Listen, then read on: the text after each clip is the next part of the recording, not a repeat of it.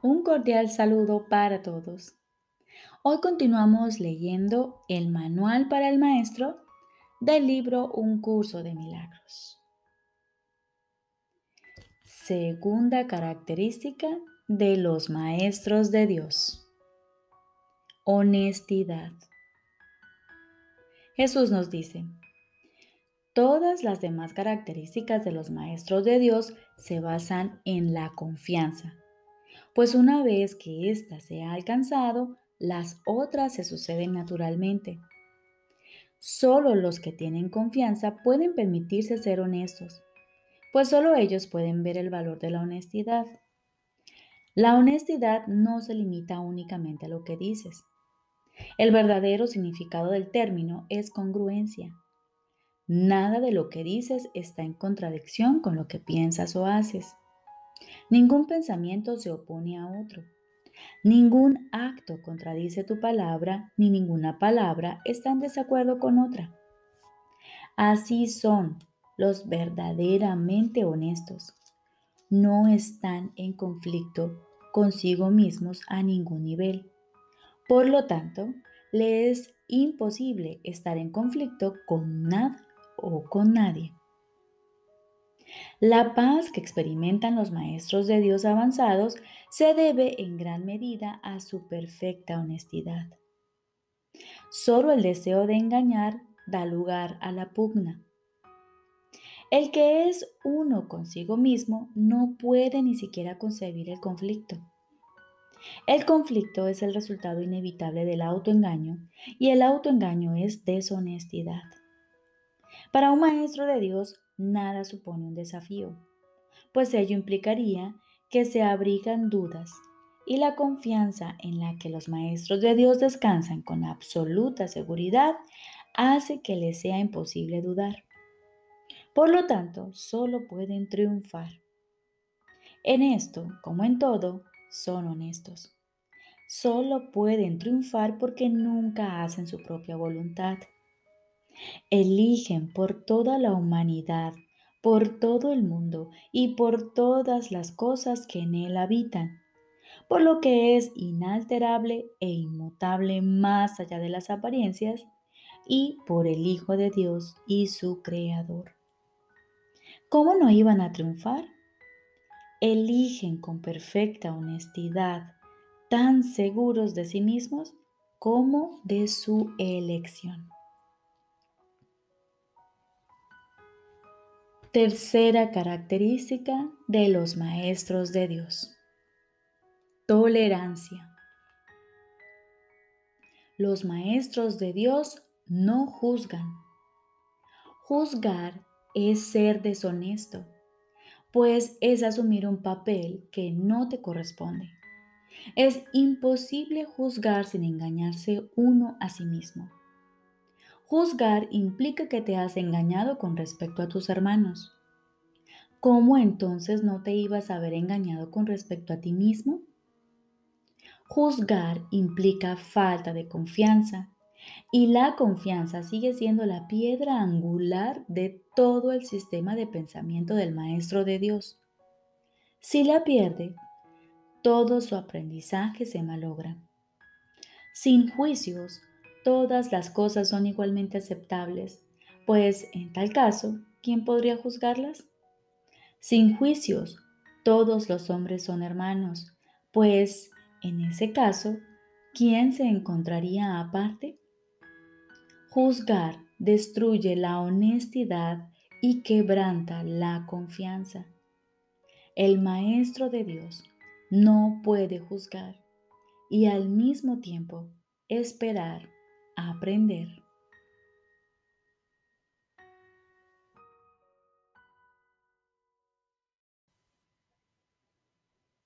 Ahora continuamos con el libro de ejercicios.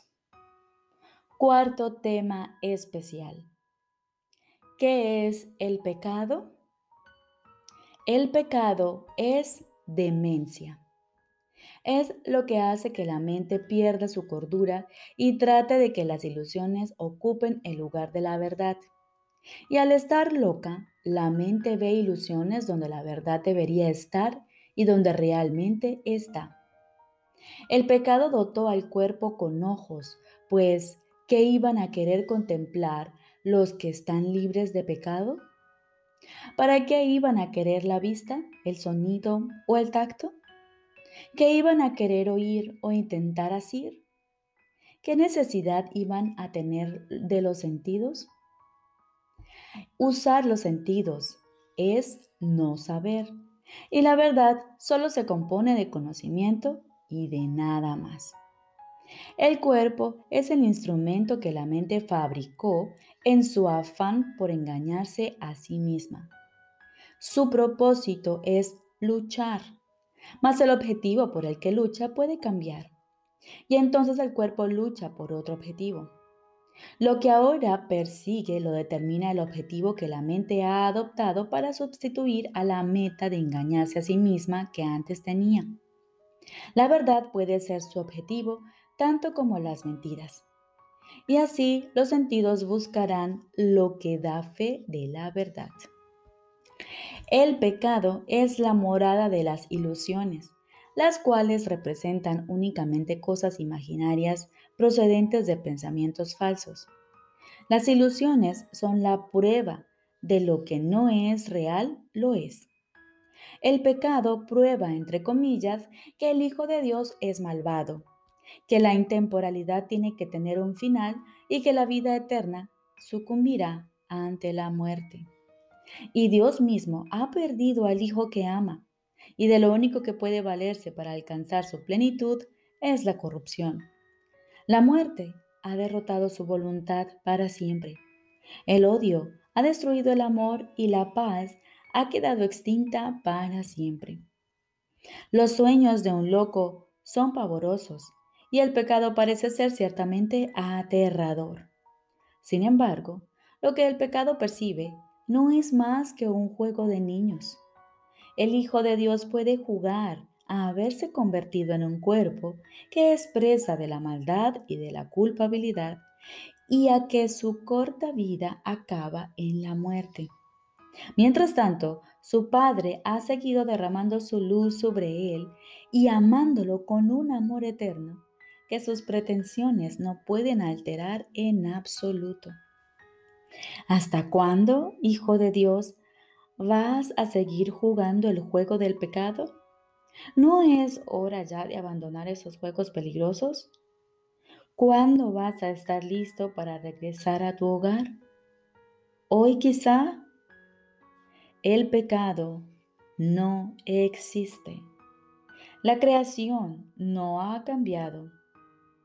¿Deseas aún seguir demorando tu regreso al cielo? ¿Hasta cuándo, Santo Hijo de Dios, vas a seguir demorándote? ¿Hasta cuándo?